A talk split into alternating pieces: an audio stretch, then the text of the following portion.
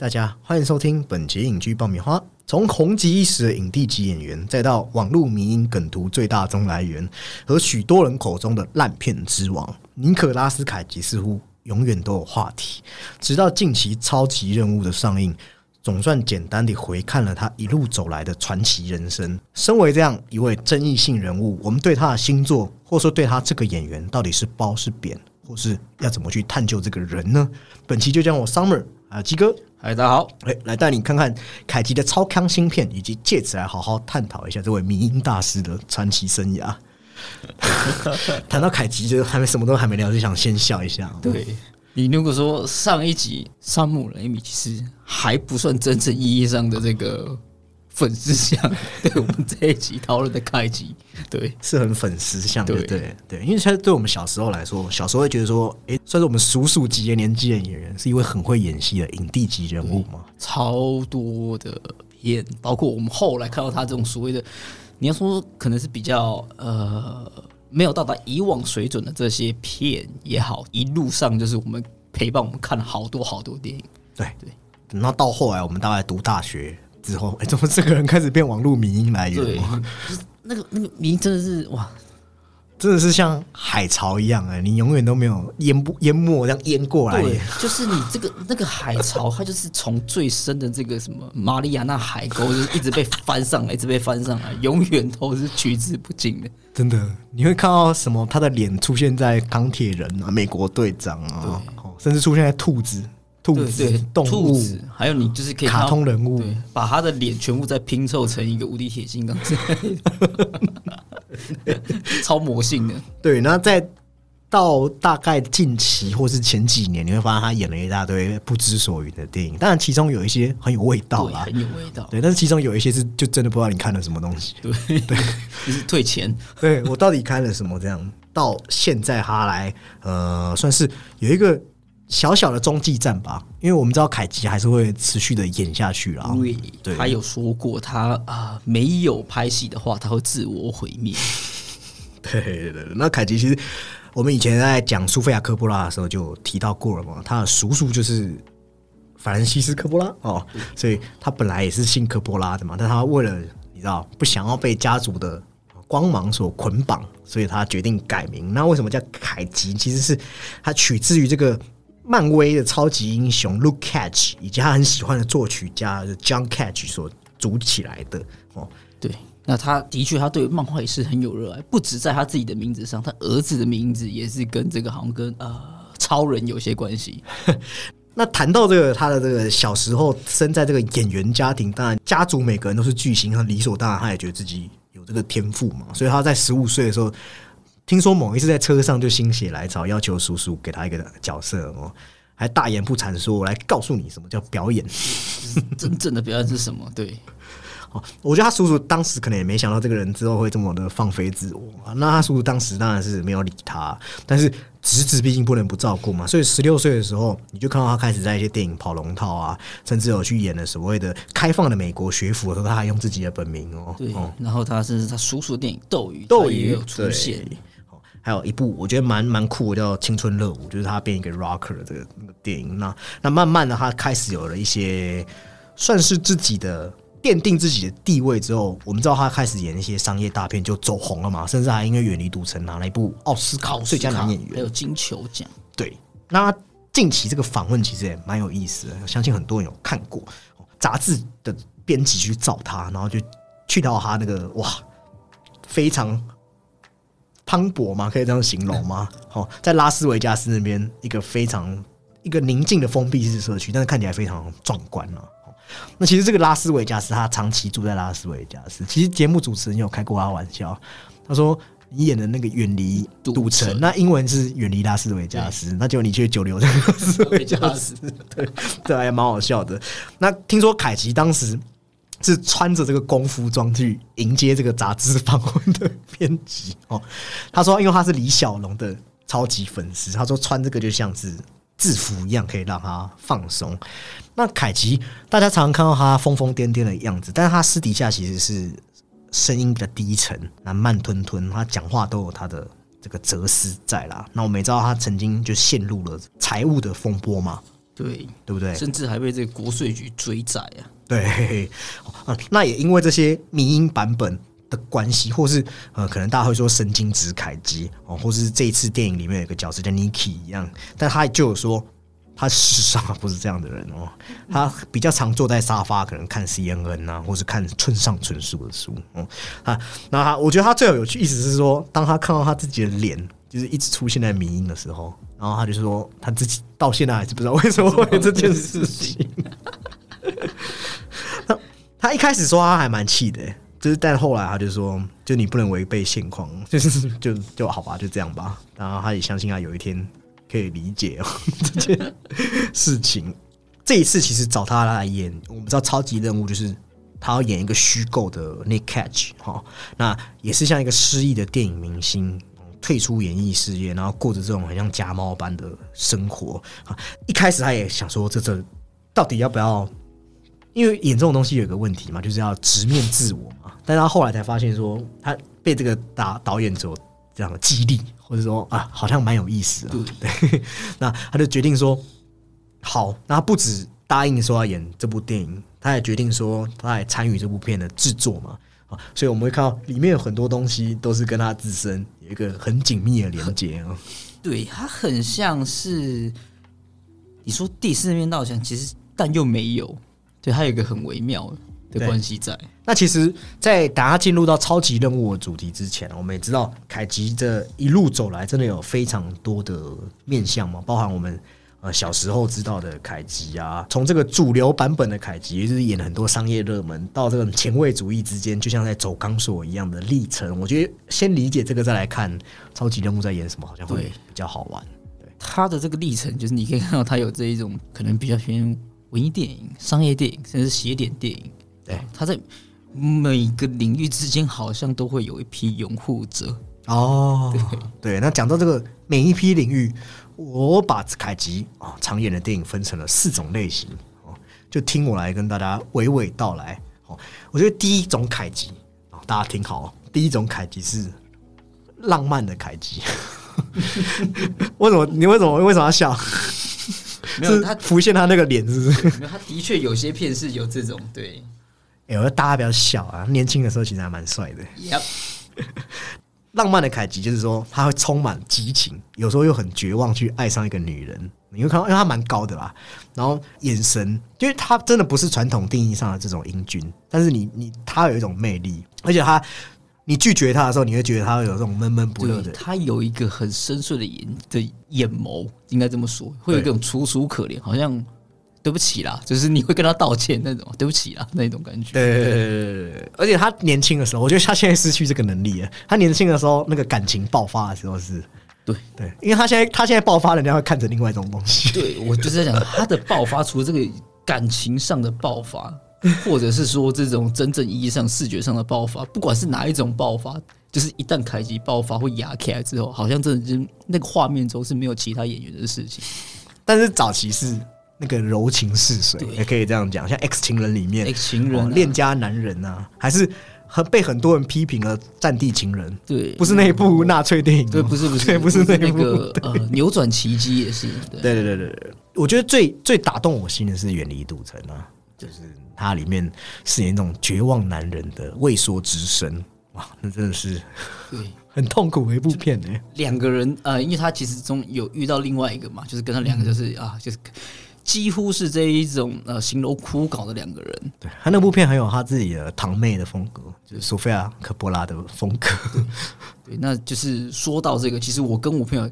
前一阵子还拿这个片子其中一个片段出来笑，这样子，因为他不是在里面疯狂酗酒嘛？哦，你知道他在里面用调了，应该是调了一壶家庭号的那个 screwdriver，就是对，我们都快笑死。你没有像他这样就好，而且说真的，他我是看东西我才第一次知道哦。就是那个螺丝起子怎么调？虽然说他不是我，就是我第一支调出来的酒，但也是我第一个认识到哦，调酒这样。凯基居然变成你的导师哦，写作家庭号，但是实则是他的独享杯，超可怕的。那我们刚才不是有讲说他随着年龄的增长吗？就不再能重现年轻时的那种失恋的激情，但是没关系，因为在他几乎是在而立之年那个时光左右。诶，这个动作版本的凯吉来，就是它第二种类型哦。它成为九零年代和千禧年前后早期主流电影的几乎是代表人物了。Face Off 经典变脸，简直就是吴宇森。对，对上吴宇森，然后甚至是那个还有绝地任务惊天动地六十秒，还有很多呃，我觉得那个时期我蛮多国中朋友，他们都会说，哎哎，要不要要不要去看国家宝藏？褒贬不一，但是有没有凯吉的味道还是有啦。对，就那种探险式的那种感受嘛。对，那个时期几乎是寒水会结冻，凯吉站出来就是票房保证嘛。对，就是长得比较没有那么帅的阿汤哥。但是你说魅力不一定哦，他不一定有。但是我呃，有可能会选凯吉。对啊，吼吼，那这个这些事情都是发生在那个他还没破产，对，差不多一零年之前吧，还没有那些傻笑啊，还有那那迷音之前哦，他就是可以把爆米花观众就是拿着爆米花为了他走进戏院的那个角色人物，在他职业生涯中其实有第三个凯基，我该讲第三种版本就是更低调的凯吉。但这不是说他从来都是低调的，这不可能的。在凯奇身上没有低调这件事情，而是凯奇主义开始出现了。那些不自然的口音啊，故故意的肢体动作啊，但是 but 他这些发癫的外表，好像更符合我们对好演技的理解。就像我刚才讲，远离赌城，他扮演有自杀倾向的酗酒的作家。好，在火柴人里面扮演有强迫症还是什么图雷特氏症的骗子。那在《兰花贼》里面，甚至虽然是演双胞胎兄弟，但实际上更像是二重人格的概念。那再照我们去年有聊过的《朱砂令》，就是一个悲伤的像厨子一样那种情绪，大家会觉得他那种强烈的情绪，或是说无论是物理可见的表达，还是他的呃，可能是眼皮啊，可能是嘴唇的颤抖啊。我觉得最好证明的就是，过去大家会说他这种东西好像太太过头。但是我觉得去年的朱砂就是最好，就是啊，帮他平反的一部片。对对对，就是内敛的情感，甚至是反高潮，他都有拿捏到那个那个状态下。对，就是相对之下，近期的尝试好像放到这种第三类凯基、艺术型的凯基的时候，会会更有一种味道了。那最后就是在。两千年代末期到二零一零年代初期出现的，也就是第四个凯基，我简称为精神错乱的凯基。你是说那个曼蒂吗？还是恶灵线索吗？曼蒂里面，我真的，因为我知道台湾很少人会去看曼蒂，那曼蒂真的好 好好看啊！对，就是我无法形容。他那个里面，他当他知道他妻子被放火烧死的时候，然后他那边大叫。对你看到他穿着一件就是那个发黄的内裤在。像阿公内裤，对，然后在那个 在马桶上爆发，在这种错乱的凯集中，你会看到很其实是有很大量的，可能说直接就是把民音文化、摇滚文化、次文化，或是这种呃非常的像嗑药一样的东西，直接融入到影视作品当中。那这些表演是不太给人咀咀嚼或是喘息的空间，可是这也是。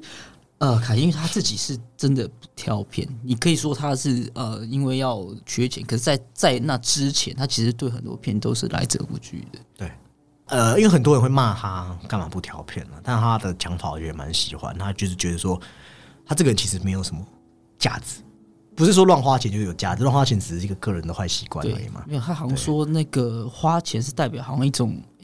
他认为那是一种自由的途径还是什么的？对他的这个定义是这样。对，那为什么我说他没有价值？其实你年轻的导演就是需要一些不错的演员嘛，但是没钱嘛。但是凯奇只要看过你剧本，觉得还不错，他就想要把这边当做一个实验场，那就是一种互相要怎么讲？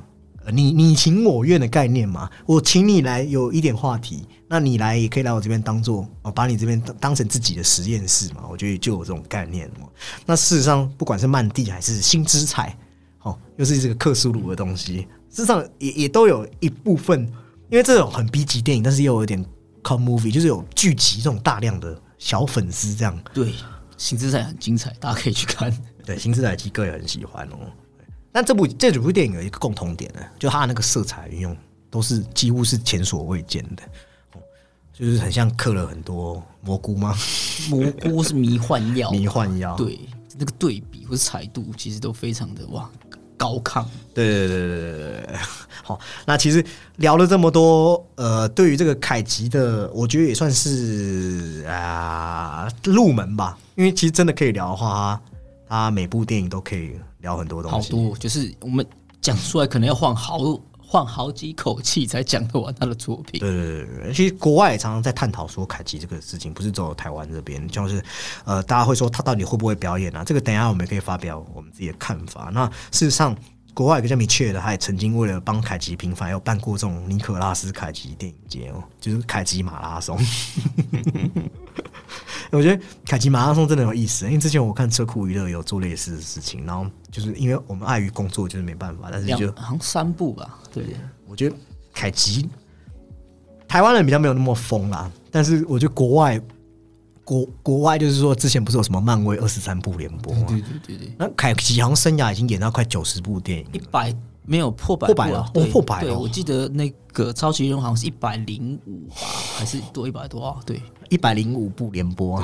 你刚刚说疯狂，我以为是他的粉丝很疯狂，因为我是有看到国外就是有粉丝把他当做就是他为了创立一个类似新兴宗教的东西，凯奇教是不是？然后。就是他应该是教主，但他本人却不知道这件事情。这样，他可能就是新萨满吧。那回到我刚才讲那个 GQ 杂志的访问，我觉得他最后我帮他下一个标题啊，哦，就是他说要怎么解释？大家看来可能被粉丝粉丝把它和玩笑作为一个连接和呃一个呃等号，但是杂志有说你可以把它看作是一个充满讽刺的世界里面。我一个少有的真诚的人，我觉得这部这个解释我很喜欢。对对，所以那个同时，我觉得这个他这部片的副标题不就是那个“天才不可承受之重”吗？哦，对，就很多时候凯奇反而就是像那一条只有五十二赫兹的金鱼，没有人跟他在同一个频道上这样子。对，先知是孤独的，是不是？好，那我们现在聊聊这个超级任务到底在讲什么东西？哦，事实上，超级任务致敬什么，我们就留到等一下讲好了。好，那但是他的影片一开头就先讲到我们刚才讲的凯吉近年来好像欠了一屁股债嘛，所以。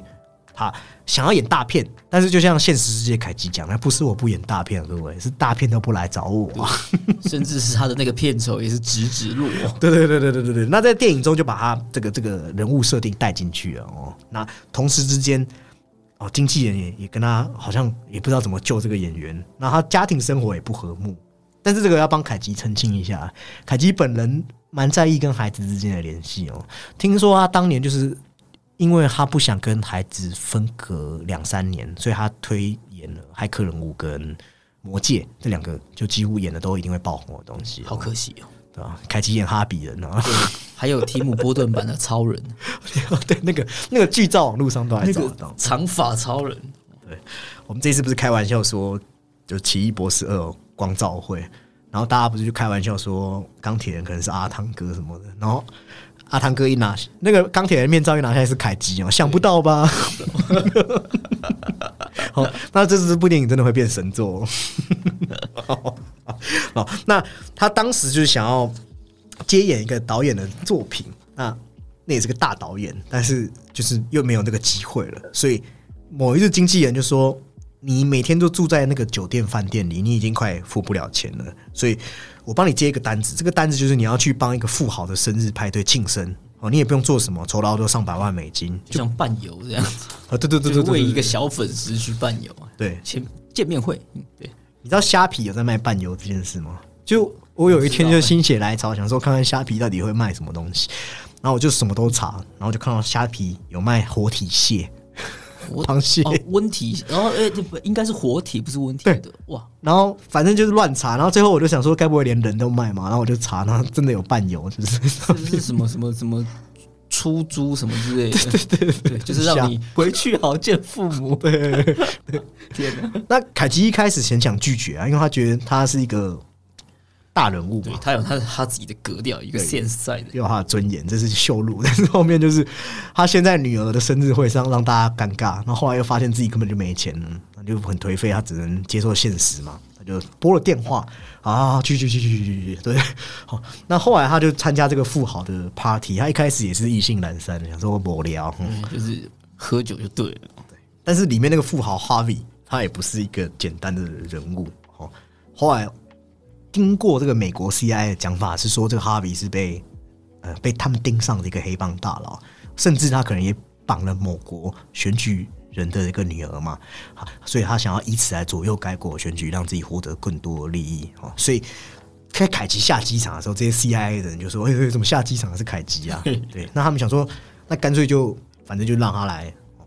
将错就错嘛，请凯奇来当卧底，来帮我们探探这个富豪到底有什么秘密哦。但这边也很瞎啊，最好会有 CIA 跟 FBI 会委托一般人啊，对，而且是委托一个你知道酗酒成性的电影，对啊，这太夸张了哈。交代完之后，那哈维就开始跟凯奇有一些相处嘛。他凯奇渐渐发现说，这个哈维好像是自己的这种骨灰级影迷啊，对，而且他不只是这个呃。单纯的影迷，他可能还有就是还有受到凯吉的启发，他是有抱负的，对对对，有 有产出作品的，对，然后再请凯吉来演这样，那他们就一直人生圆满的，共同想说一起来创作一个适合凯奇的剧本嘛，哈，那那再者他们就开始相谈甚欢，甚至就是说呜呜，就是你喜欢什么电影，然后我喜欢什么电影，然后大家就这样，好像就是找到朋友，很像就是听众就想说你自己遇到身边跟你一样知音知音的那种感觉啦，对，好。就是像我刚才讲的嘛，他以为找到知己的时候，CIA 却告诉他这个真相，所以后面他就得深入这个哈维的，可能说他这个城堡的内部啊，假装和哈维打的火热。但是这两人的，呃，我觉得这边一真一假很好玩呢、因为两边，因为那个哈维很像很像那被雷电掉那样。他无无时都会想要进入这个，无时无刻都会想要进入戏精模无式，时无刻就是好像要演一个情境剧。那凯奇很配合这样，对，而且常是那种凯奇演过的某些经典桥段 哦哦，那中间还穿插一段就是凯奇深入他们房间监控房的那种谍报片的那种套路，然后再配上凯奇式的搞笑。那从这边开始之后，其实慢慢影片，我那时候跟鸡哥看完，我们就是说，哎、其实后面还蛮俗套的。对。如果不是因为凯奇，或是这个剧本是跟他有一点连接，那哇，那真的是对对，好那就像凯吉和哈比他们一直说剧本要怎么收尾啊，其实里面有提到说好莱坞商业收尾的方式常常很俗套嘛，啊还一直把还一直帮自己打预防针，对，可以这样吗？哦。啊，那原本这个其实大家在中间都可以猜到啊，因为哈维看他的眼神就是眼睛有火嘛，只差不是 gay 而已，对不对？只差不是同志爱他而已。啊因为哈维，我们才知道哈维也有自己爱的女生，有没有提到？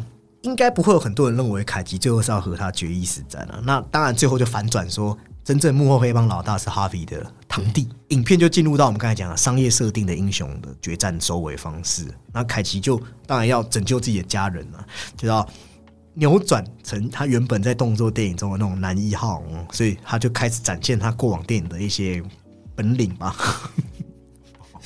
重现吧，应该这么说那个场景。只是最后一幕其实也是有一种就是反转，他告诉你说，诶，以上聊的可能都是凯吉和哈维讨论出来的剧本，他没有告诉你说这是不是真的有发生啊。那最后影片也大获成功，但凯吉也从中学到说，嗯、他这个自恋狂不能严厉只有自己，他还得去多关多关心一下身边的家人。那获得成功之后，他也没有选择去参加可能是应后的一些活动，他选择和家人呃回到家庭这种温暖的生活里对，因为面。前面也是跟跟他前半段也要做一个呼应。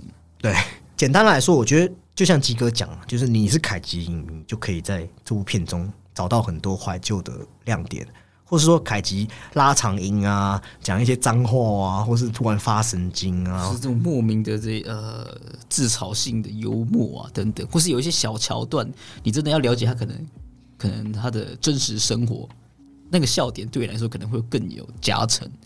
对，举个例子讲，就是他在他的那个呃收藏库，不是看到他在那个 Face Off 里面的那他的那个一比一的那个像蜡像嘛，对，就问那你多少钱买啊？你花十七万买这种乐色，那我用六十万给你买可以吗？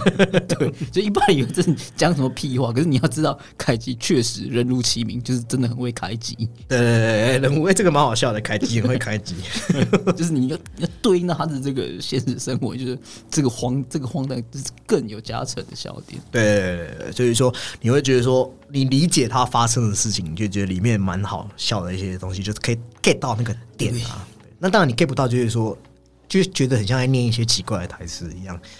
但我觉得会去进戏院看的，应该本身就是算蛮喜欢凯奇的啦。那那再来，我觉得就是说，呃，他诠释的是他中年危机的自己，那就是可以对应到我们知道他有一些荒唐的东西，呃，但是我觉得比较可惜是说，比较没办法看到凯奇真的打破第四面墙，就是和观众去探讨说自己荒唐的那一段。对他就是在第四面墙那边，感觉就是敲了几下，对，就真的很可惜。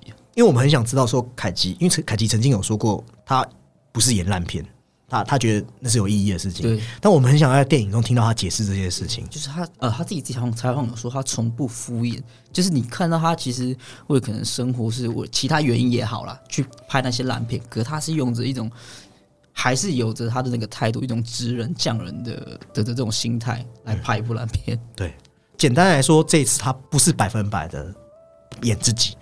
啊，因为它里面一直其实你会注意听的话，它里面都叫他 Nick Cage，Nick Cage。事实上就有一种他还是在演一个虚构角色的意味，而不是一个 Nicholas Cage 的这种感受。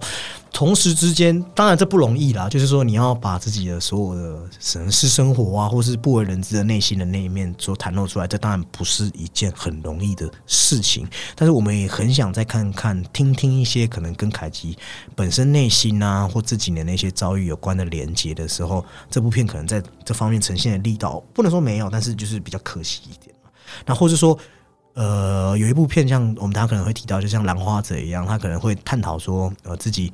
因为里面不是超级人物里面不是有个 Niki，就是我心狂野版本的他自己，那好像是在跟过往自己一个对话。那我们刚才讲兰花者也是这种二重人格，事实上这可以延伸，事实上这可以延伸蛮多话题的嘞。对，他就是其实这样不有点像是你需要了解一些补一些，就是后面设定的东西，他才会看得更有味道。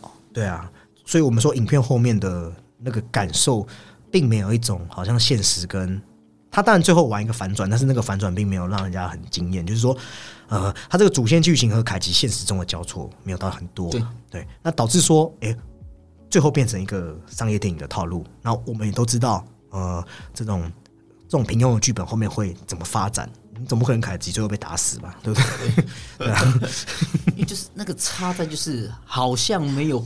借由这部电影，就是好像我们去去去点到，是看到真正的凯奇。那加上是哈维的饰演者，应该叫做 Pedro Pascal，他的演技没有话讲啦。那但是不知道为什么他和凯奇配合的时候，有一种好像情绪过放的感觉哦，很像我们之前讲的《倒数时刻》里面安德鲁加菲那种感觉，好像太放了。对他，而且那个情绪只有维持在一个点一个高档，对对，喘息的空间太少一些些。因为这次我蛮讶异的。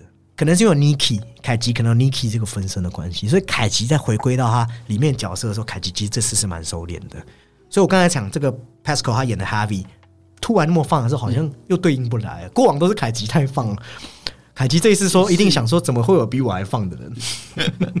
就是他的这部片其实有看到，就是应该是稍加刻意的这个收敛吧。对，殊不知就是跟他对戏的 Harvey 就是太。太奔放，对对，这这比较可惜。凯吉性是你你凯吉还是我凯吉？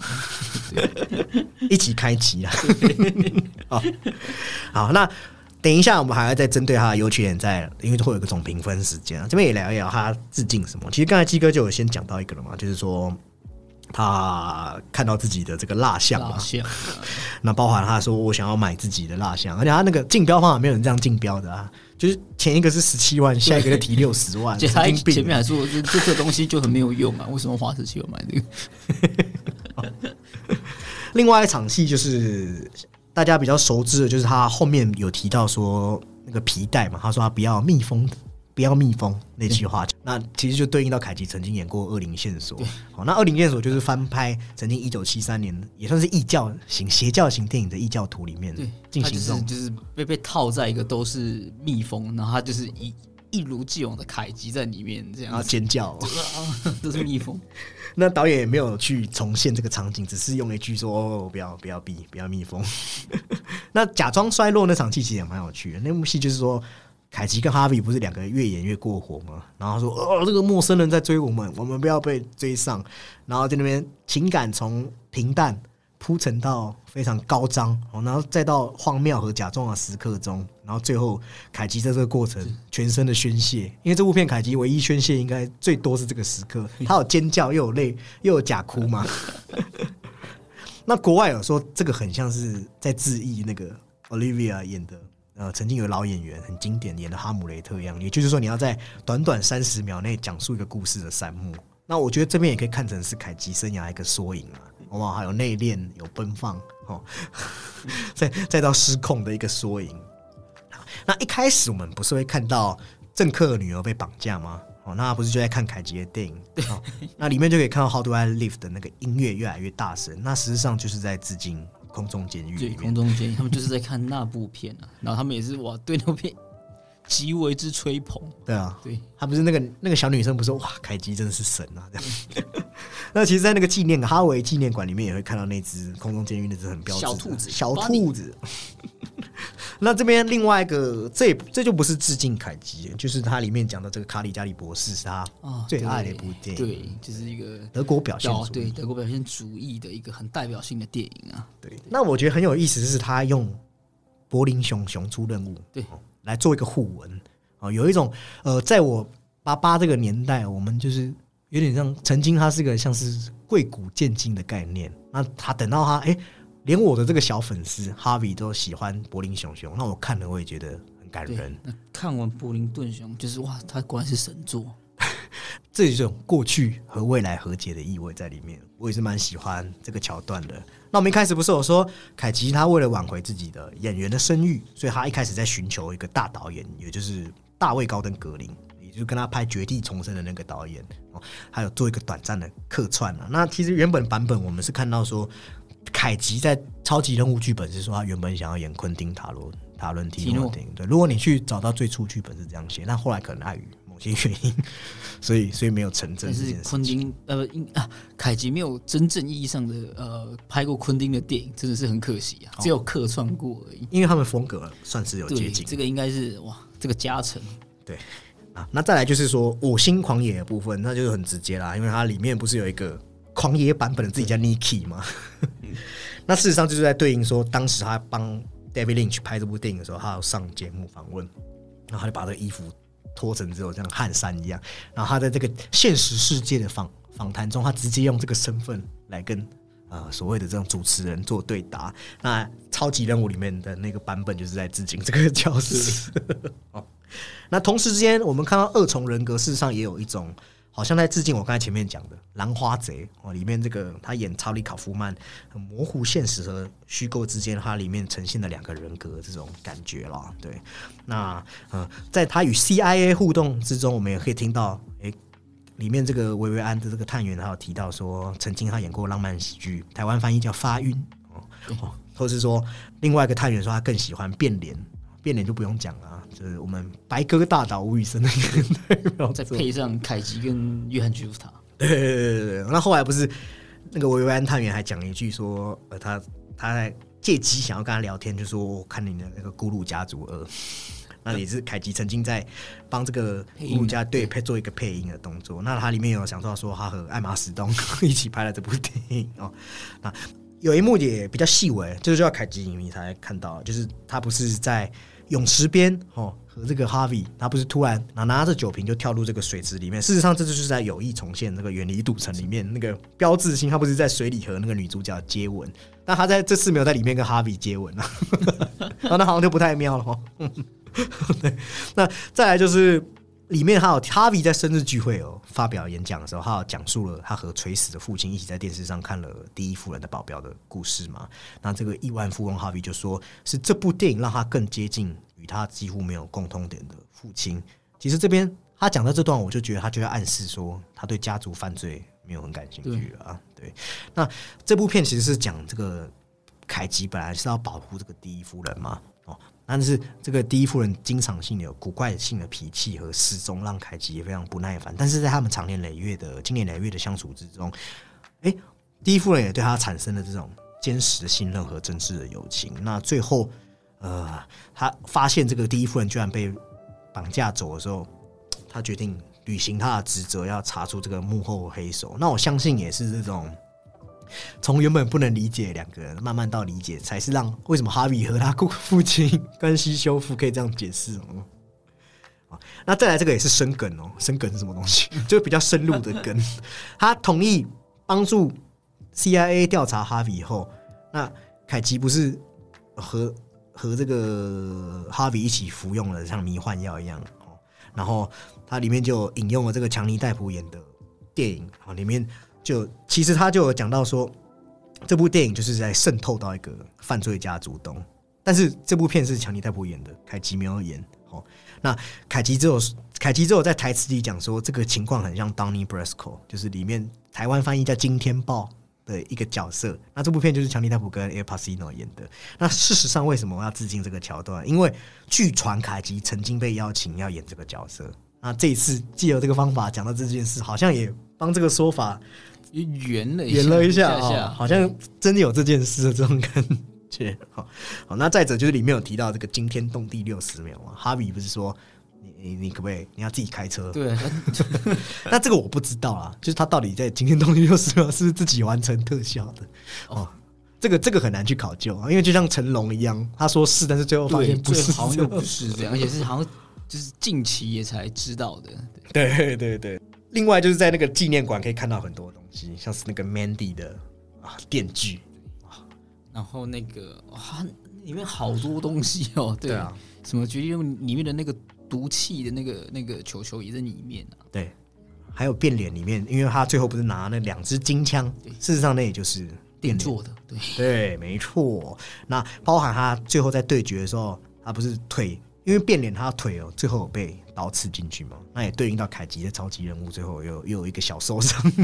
对，哦，那他事实上对于《战地情人》这部片也有一个致敬哦，哦，因为他那时候不是说他那个戏里的前妻就是在《战地情人》里面遇到的化妆化妆师啊，对，那当时在最后要解救他们女儿的时候，他帮她化妆，伪装成一个很像隐居的意大利罪犯的时候，他不是使用了一个夸张的口音。然后我看到评论员写说，这个口音很像那个，就是可以去演那个酷基豪门 里面杰瑞雷托那个角色。说的就是啊，对，他们在那个那个那个，诶在《军火之王》里面也是有哎有搭配过。那个时候的 Jerry Rito 还不是摩比斯，还没有失控。对，j e r r y Leto 又是另外一种失控了。那事实上，为什么我刚才说他讲这个奇怪的口音？因为凯吉当年《战地情人》得到烂番茄二十八趴超低分的时候，评论家就说是因为凯吉奇怪意大利口音导致这部片失败，所以他在超级任务里面又重现了这个口音，似乎也也颇有一个致敬的意味了。好，那这部片真的致敬很多东西哦。如果如果有我们没有讲到，或是我们没有注意到，也可以也可以来跟我们分享。补充对，好，好，那我们聊了这么多关于凯吉的事情，哈，那我们常常会提到凯吉的演技好坏啊。事实上，我觉得光有一件事情就已经值得我们推崇啊，凯吉对演戏的热爱啊，对不对？因为他有说过了，他说他不可能退休，我们前面有讲到嘛，哈，啊，他说他已经拍了一百多部电影嘛，那有趣的是，他会跟那些说他工作太多的人吵架，因为他会跟那些人说，没有，我我我觉得我就是一直工作才比较健康，对，所以光是他对戏剧的热爱这件事情就已经可以先加十分了啦。对，那他本身对表演的想法以及他的演技到底好坏，我们就在这一趴来讨论。那其实他有说，他演那些靠片就是他那个修罗场，他可以更容易去探索到他的情感存在，或是说激发到出他的灵感。他想要去持续维持这些表演水平，但是他自己也，我觉得他这个人讲话就是不会太过。他说他很清楚明了，所有的艺术都很主观，每个人都可以公开发表他的想法，但是他也不会觉得说自己有错，因为他在这些烂片里面，他从来都没有敷衍一对。哦，他说这是大家对他最最大的误解，以为他只是要拍这些片来捞钱。对，来就是还债。但是刚刚也有讲到，他其实都很用心的在这些角色上面，对，那识人是不为过。没错，那我觉得提到他演技好坏，我会想要聊他一个分水岭吧。也就是说，他当年在演《吸血鬼之吻》这部电影，他不是开始有那个很著名的 A B C 对 D 的，凯奇教你就是英文字母英文字母发音哈。那从那边之后，凯奇开始在放飞自我，还没啦，那时候才一九九零而已。凯奇在探索了。为什么我常常说凯奇是最具争议性的好莱坞明星，哦，没有之一。他浮夸、失去不知所以然的一些口音嘛，然后加上后期一些烂片，所以就像我们刚才提到的，让他变成一个不寻常的好莱坞明星。他拒绝被定型，但是又让你摸不着头绪。有时候他是巨星，有时候他是性格演员。那我觉得要知道他好不好坏，就是要从他的这种表演语境去解读。对，但是你也可以说，其实他可能是勇于尝试，而且他是做一种比较比较激烈，可能是略带一点危险的尝试啊。所以可能就是这种在游走边缘之间，可能就比较容易有这个批评的声音。对，那你提到他好坏，我会说凯吉是个什么样的人物呢？凯吉除了几乎什么都可以演之外，凯吉也代表了一部电影的简史。他这个人几乎就代表电影的所有历史，不是指他活很久，对的的废话。这个进程啊，对，因为你要知道，最早故事默片，早期我们知道卓别林那个年代，那个默片的时候，他们是那是最受欢迎的表演方式，尤其是情境剧、歌舞剧和杂耍这些形式都包含什么很大动作、肢体，对，当然有一部分是要让二层包厢和远排观众可以看清楚表演，这样这些传统。表现方式正好就弥补了默片的局限，也就是说没有语言沟通。那那个年代，大家有读过电影史，应该会知道，就是那时候还有一些很花俏的电影字卡哦，然后就叙述。但这不是我们要讨论的。对，那我们只是知道说，那个时期演员只能运用他们的身体和表情来，就是那个面孔会撑很大，像凯奇在变脸里面，他就是他自己其实。把这种东西就是呃比较称之为这一种呃西方歌舞伎或者是这种巴洛克这样，的就是这种歌剧的风格，所以它有比较大的表演方式在里头。对，好，那个时期默片时期到二零年代开始有同步音轨的有声电影，所以如果你有看前期一些电影，你会发现很多滑稽式的演法在有声电影刚出现的时候，观众会笑哎，因为太笨拙了。所以这些演员开始要思考他们艺术形式领域啊。当然，一九三零年代的电影演员仍然受到默片经验的影响，他们会呃，但直到过几年后，他们开始受到这个斯坦尼斯拉夫斯基开创的这种方法派演技。对，然后这个俄国表演大师他对现实主义的观点，就是我们后来被归纳为的方法派演技。那他讲的就是说，他要传达演员内心的真实情感，所以这种表演技巧。引入到电影表演，演员就可以把角色塑造成好像真有其人。对，就是写实，或是说你是一种自然主义。但是凯奇就说这很狭隘啊。对对，凯奇只有一种。凯奇曾经在访问的时候就有说，他曾经也是这样的一个呃这种方法派演技的实践者，因为他曾经为了演 呃没记错的话，是为了演呃一个越战老兵，然后他把自己牙齿两颗拔掉。然后呃鸟人对对，然后在那个吸血鬼之吻的时候还。为了吃蟑螂，对，真的是把一只蟑螂吃掉。好，但是回到这个现，一直重现现实主义这件事情，它几乎占据了四五十年，而且甚至到现在，哦，很少好莱坞就是像我们会提到像马龙白兰度这样，他就是直接沉浸在好像短暂以这个人物的角色生生活一样，或是你会发现现在媒体很爱包装这些事情啊，就是说什么呃，Christine Bell 他。骨瘦如柴，为了演这个角色，希斯莱杰写日记，杰瑞头寄寄猪头给自己的工作人员，然后是啊，对，像是梅丽史翠普也是啊，对，这些奇闻都被包装了。对，哦，那好莱坞跟其他奖项或是主流观点，好像也都会把这些颁给这种我们说消失在角色里的角色，这些是都没有问题，这绝对没有问题嘛。但是，是不是我们都太固着、太太坚持，只有这个方向？其实电影学者一个叫 Carol Zucker 的就提出说，他觉得如果表演只是在逼真的观点上面，反而会让表演的边界变得非常有限。也简单说就是说，会不会现实主义在表演中的支配地位，让我们对表演的认知变得非常狭隘？就是狭隘，就是凯西自己说出的狭隘。他甚至说，他就是要怎么说啊？有意的这一种演过头，对。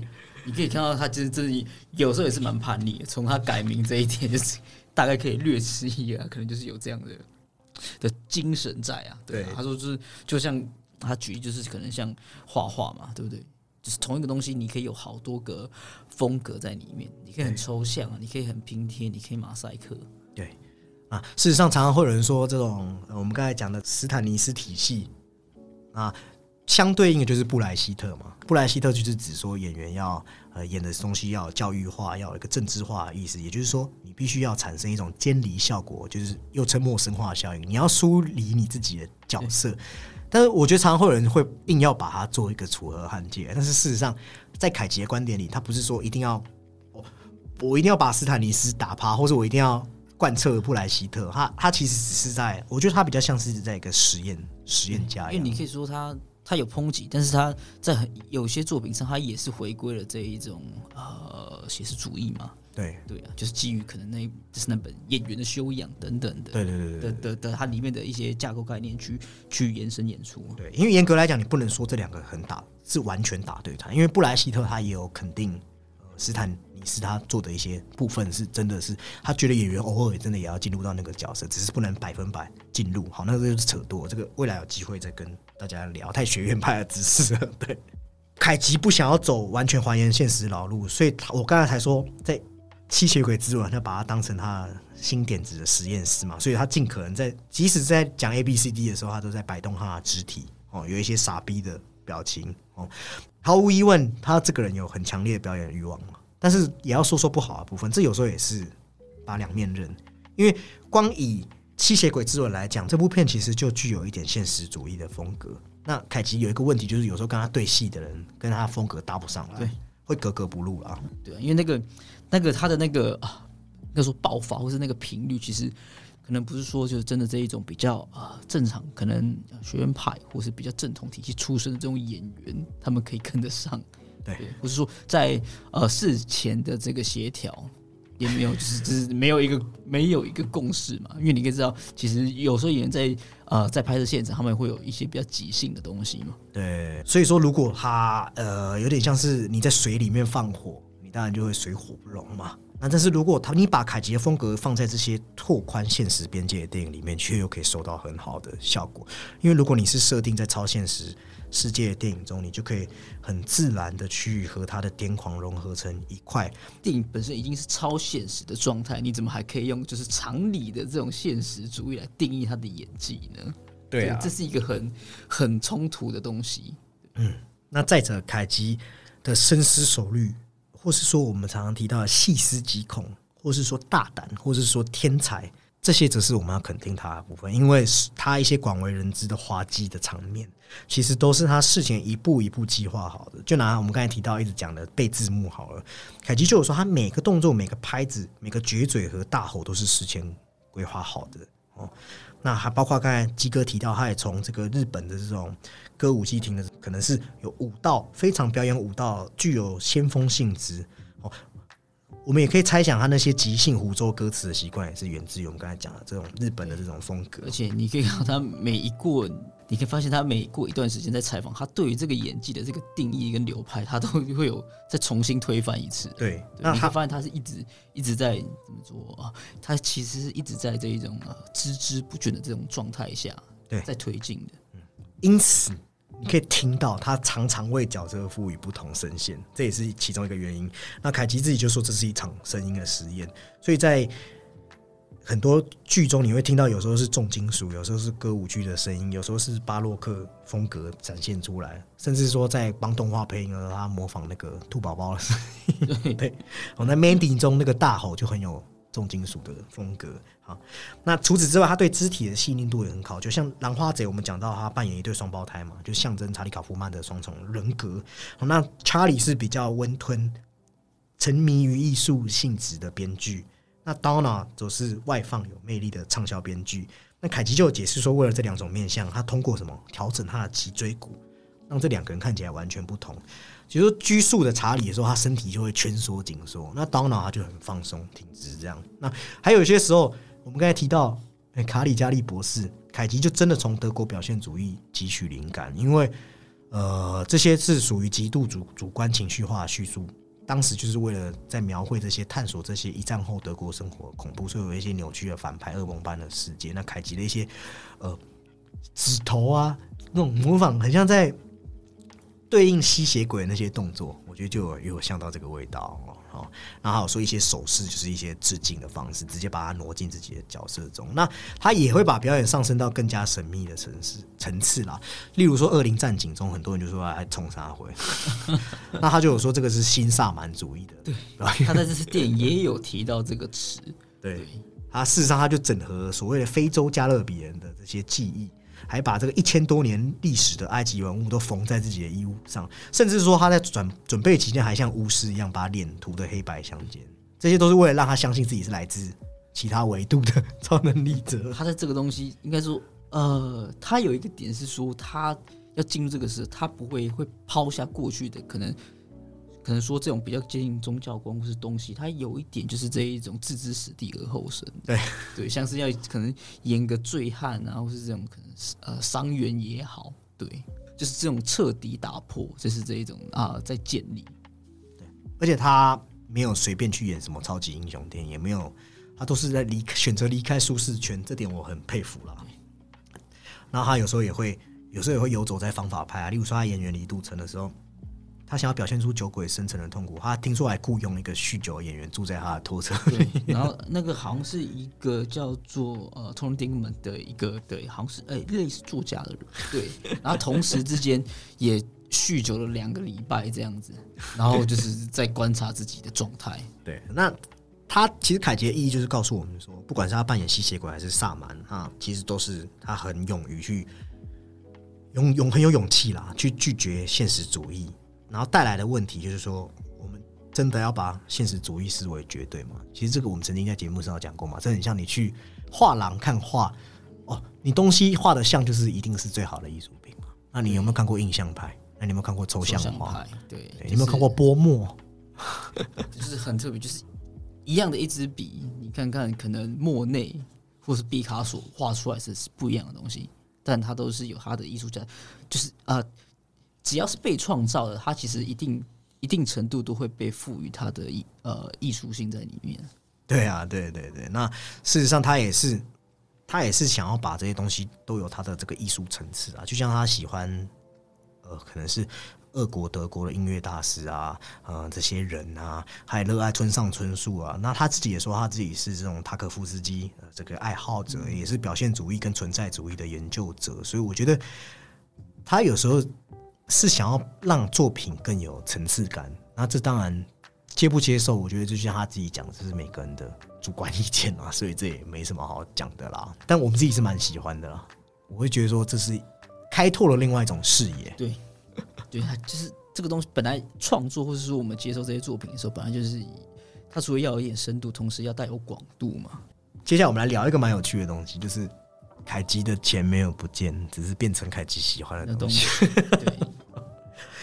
这这个东西哦，就是真的是有些是都市传说啦，有些是真的啦。就是说，凯奇真的买过很多奇怪的东西。我觉得最酷是他养那个双头蛇哦，对，那个网络找得到照片的，这超酷。是一一一条眼镜蛇吧？对，然后买那个德国巴伐利亚的城堡啊，对，买鬼屋啊，买鬼屋很多很多，还有很多的奇人异事。对，那不是还有跟里奥纳多曾经在竞标恐龙的炉化石？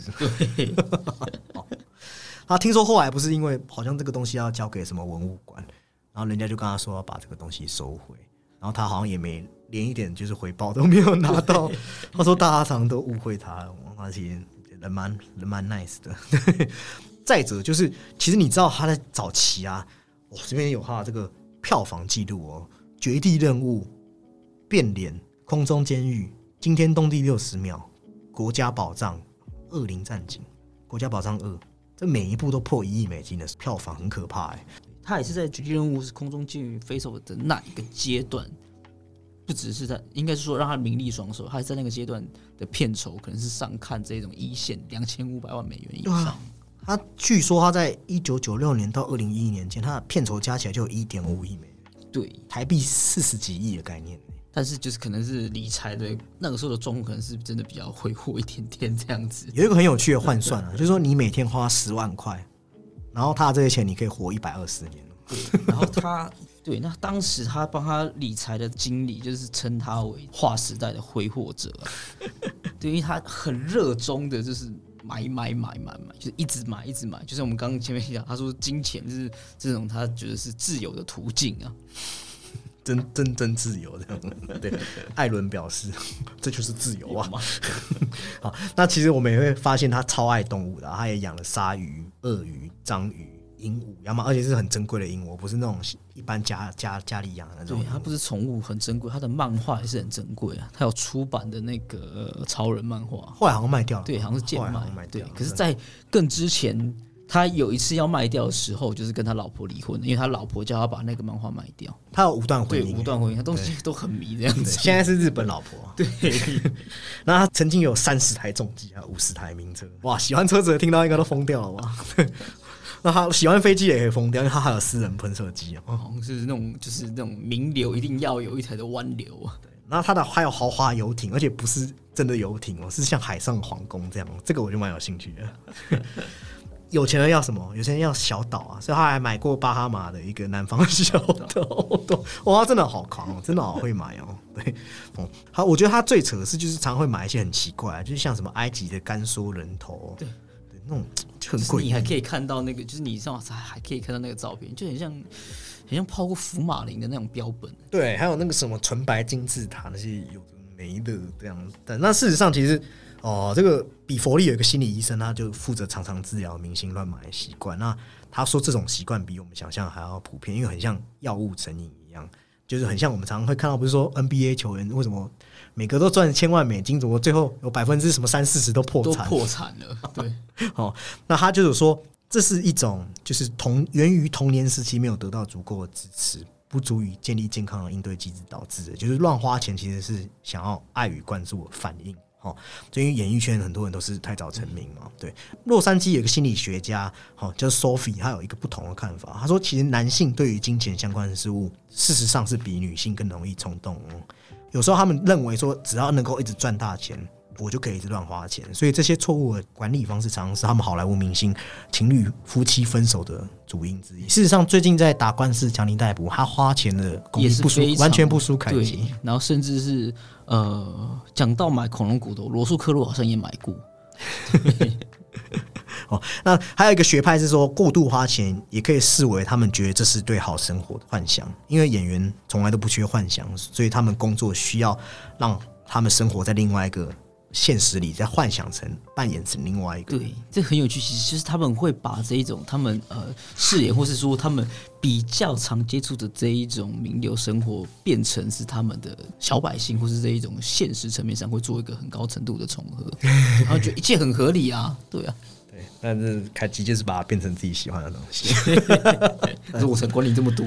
对，没错。最后他是有澄清了，他近期不是有说他把这些东西已经还清了，债务已经还清了，对比蹦恰恰还快还清。快。好，好，那我们现在就来聊聊最后一趴吧。哦，没有，最后两趴，因为还有一趴是打分数的环节，这边就很粉丝取向。对我蛮希望听众也可以来跟我们有点互动。那就聊聊我们喜欢的凯吉的几部。生涯加重，基哥你自己比较喜欢哪一部啊？哎，这个好多，哦每个都可以短短的讲一下。我刚大概统计了一下，对你说他生涯可能有破百部作品，就是我就看过，觉得还有印象不错的。我刚刚看一下，大概就有十七部。哦，你喜欢那么多？那我们就轮流吧，像俄罗斯轮盘一样，你先推荐，我再推荐。对啊，你看到啊，十部就好，不要讲太多。十部嘛，对。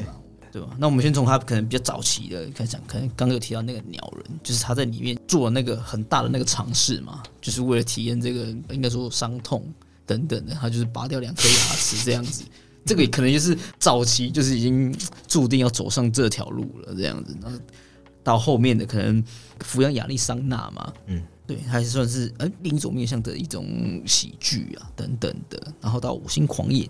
David Lynch 的这一种很抽象意识流的东西，然后语言力读成不用说了，对我们刚大量的提到这部片，那换我来补充一下好了，呃，我自己则是蛮喜欢吸血鬼之吻，的因为他对他本来就是很像一个出版社的经理，然后他觉得自己好像呃，好像被一个女人变成吸血鬼一样，中间你会发现他有一些很很很逗趣的演出，但是我觉得最后他指向的是说。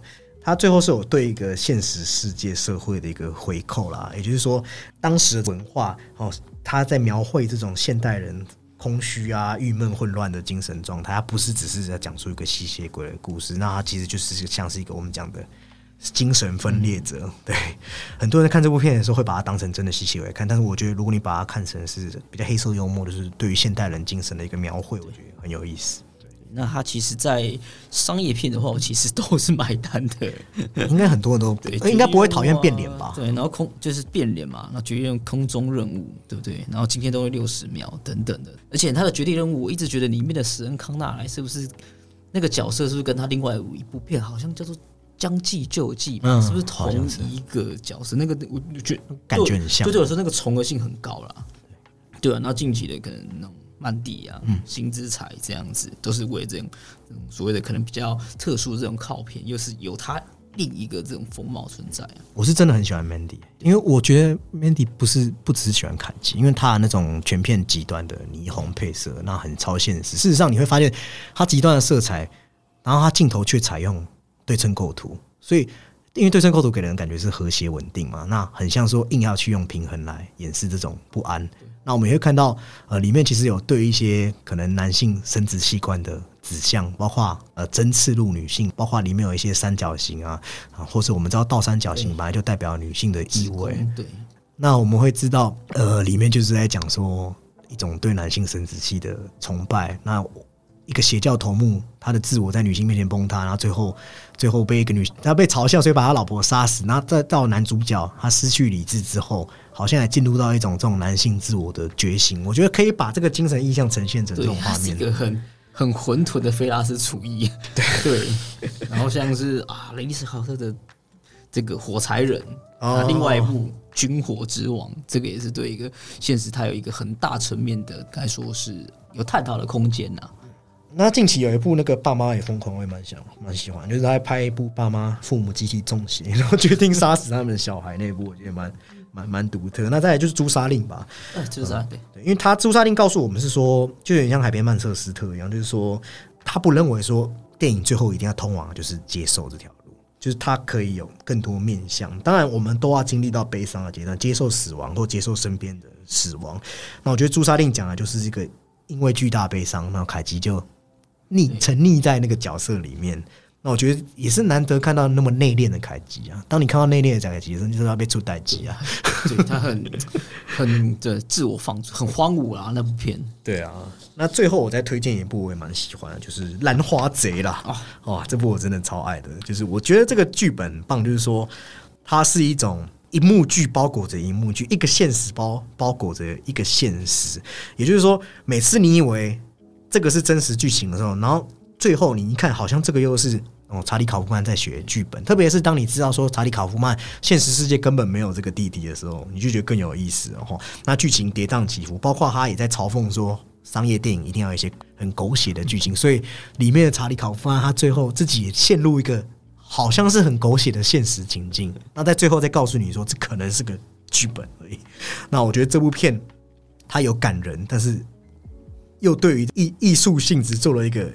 讽刺，因为他他的这个做法很危险，看不懂的人会说为什么影片前后基调不一样？他的那个是很游离吧？对对，因为他前半段是真的就是很像他在写编剧，然后后半段他像是在迎合这个世道，所以就变成是说这个是艺术片跟商业片的结合，这是真的结合，而且是这种拼贴式结合，不是我们以往讲的那种结合，对，那就很有意思啊。好，那我们大致上对于。凯奇这些呃，我们很爱的作品，就是大致上就分享到这边。如果你有想要听哪些，然后又适合开专辑的，也可以跟我们讲。当然，最后这趴环节就要来讲超级任务的分数点评时间呢。那按照老规矩，鸡哥你知道的，先嘛，对你先来来来来打分数。超级任务其实在上映前，它最大的卖点就是哇，凯吉饰演自己，哇，这个就是直接就是被钓到了。对，那我们。也以为他是不是会在里面去讨论，就是我们刚刚说他这种多变的表演啊，或者是他自里面的这种生活，或是他真正内心的想法是什么？这样子，就是我们刚提到说，他有没有真的办法直击到四第四面墙来跟观众做一个互动，或是呃，你要说他解释也可以，或是说他的书法仅仅如此也可以，但其实就是这一些东西有一点就是呃。差强人意啊，应该这么说，这样子。那前面你可以看他其实很努力的想要抛掉一些框架式的这一种，可能就是呃我们说的俗套的这种电电影走向，但是后面你可以看他其实做的还是没有这么的呃到位啊。对，因为后面其实我们讨论过，你如果不是为了这个啊凯基，或是你真的喜欢他原因，或是因为这个电影背后的设定而去的话，可能真的会比较有那么一点失望。再加上我们看这部片，其实是在那个多重宇宙之后，对，我觉得这个 这个影响真的其实对我来说有点大，对。但是，但是他通过这一种应该说是自我致敬，或是他这一种喜剧啊，或是将这种很多元素弄在一起，他把这种节奏的打乱，或是毫无章法。哎，其实就是好像那么一点点，是不是又跟了凯奇本身有一点互文？但他本身的这种魅力其实是不用讲的啦，对啊，就是我们觉得他是一个过往被称为这种才华洋溢啊，也有过辉煌。那我们也期待说，那我们现在说，在他这个已经算是把他自己的在问题解决之后，就是在这种凯奇这一个这个深邃的呃眼眸之下，能不能谷底反弹呢？就是再再有一个高峰啊？那电影本身的话，可能会给在七点七点六吧。哦，比我想象中的高。对，当然一般的加分幅度可能是零点几、零点几，那开机我的确有私心的，可能加分幅幅度超过了零点三、零点四左右了。这其实就很很回归到一个话题啊，就是说我是个很好的演员，那我演的很烂的片。那到底可以有给这个剧本、给这电影多大的帮助？那有时候你会发现，真的是非常烂的片，那个再好的演员也救不了他。所以有些电影就是为什么凯奇会演这么多荒谬的电影？那当然，这部片我刚才前面提的这些，也只是在给听众一个反思的机会啊。就是呃，有时候也不是说演员就可以决定整部剧的因素了。对对，那当然我提的这些跟超级人物本身没有。太大关系，超级人物没有没有惨到这种地步，好，因为他他会不会是凯吉的东山再起或翻身之作？应该是不会啦，哦，但是他有没有拍到我们想看的东西？也有做到一部分。简言之，他就是帮凯吉量身打造这种影影迷情怀之作了。那嗯，如果你褪去凯吉本身，它算是很简单的呃二流的谍报片。但是因为凯吉扮演自己，影片就承载了我们粉丝这几年对他的热爱。那即使你是嘲笑他，你也可以跟着一起笑嘛。然后我们本来就呃有很多面相哈。那再来就是可惜的地方，我刚才前面有讲过，就是凯吉演凯吉，荒诞又离奇，押韵。那不少调侃和自我嘲讽，那加上一些彩蛋。但是我们想要看到的是，呃，这些荒诞背后的。自我的内心和力不从心，和这种时过境迁之后，一个人要怎么面对，重新面对自己？哦，这不是用你不是说塑造一个家庭，然后让他重新回到家庭的怀抱，这样是比较缺乏力道啦。他把这个设定做出来，我们都很期待。对，坦白说是这样。对，那这是就是在剧情的尾端的时候，会觉得说有点稍显无力哦。那嗯，事实上，我以一个凯吉的粉丝来说的话，那我会觉得还是看这部电影，我会有一点失望啊。我我必须要讲实在话，但是那个给我的那个情怀分数，我毫不犹豫的就是啊。分数点下去，对啊，鸡哥就加分，我也会加分啊。但是说，如果你你你本身就是必须要有一个须知，就是说你你本身不是对凯吉没有那么大热爱的话，那这部电影可以放在你比较晚晚看的名单，甚至不会到七分。对 你对凯奇可能真的没有热爱的话，对，那也帮凯奇再讲一个更更。可以证明他自己的事情，就是这部电影也排不进凯奇电影的前十名，绝对排不进。对他反而是你要看过很多凯奇佳片，累积一点凯奇浓度之后，你才会有你才会有点分数的片。对对对对对，这个比较像是哦，在凯奇，因为人没有过世之前，不能去盖棺论定一些事情，但是这算是刚凯吉做一个中继站啊，让大家来回看一下他的这一部分的生涯，但是也仅止于一部分而已。哦，因为。这是粉丝面向的那一部分的内心面向，可能未来呃不知道会不会什么凯吉自传再来说。那这部电影当然我我我比较严格一点啦，我就是可能会给七点三或七点四。好，那如果你是喜欢看这种动作片或是带笑带泪又带点家庭温馨，当然很推荐。你也可以哦，不只是用看凯奇的角度去看看啊里面的一些呃角色。那里面我们也知道，他凯扮演凯奇女儿也是麦克贝的女儿，然后他是未来的凯基，也可以回到这个商业大岛麦克贝也也是有可能啊。对啊，哦，对，凯奇是不是在片场一直讨好他女儿？哦，哦，然后我们也期待凯奇回到大众视野啦。对，当然我我喜欢他演那些 Mandy 或是新之彩那些呃怪怪的片子，但是也希望可以在大荧更大那种商业大作，甚至是漫威电影，可能比较走进所谓主流的这个视野之中，对还是在不要就是不要再躲回去拍那些片了。然后他回去演《恶灵战警》拍三吗？一其实我吃得下去。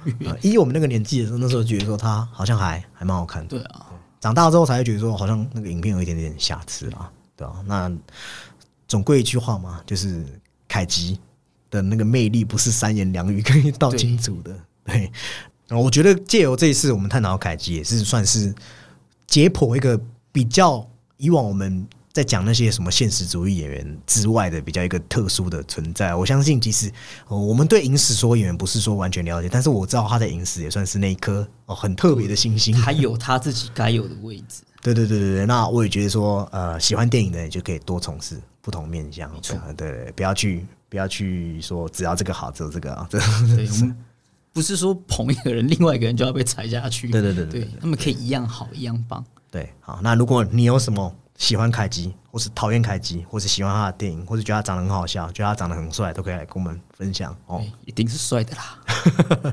好，那我们本期对于凯基的讨论这边告一段落，那这边跟大家说一声拜拜，拜拜拜。拜。张梦好严格哦。我靠！鸡哥说 summer 好严格，那我结束前再，我刚才忘记提了，就是呃，如果你觉得鸡哥比较不严格，或是啊，或是我没有，或是我讲的还不错的话，也欢迎到 Apple Podcast 帮我们留下五星评论，拜拜拜拜。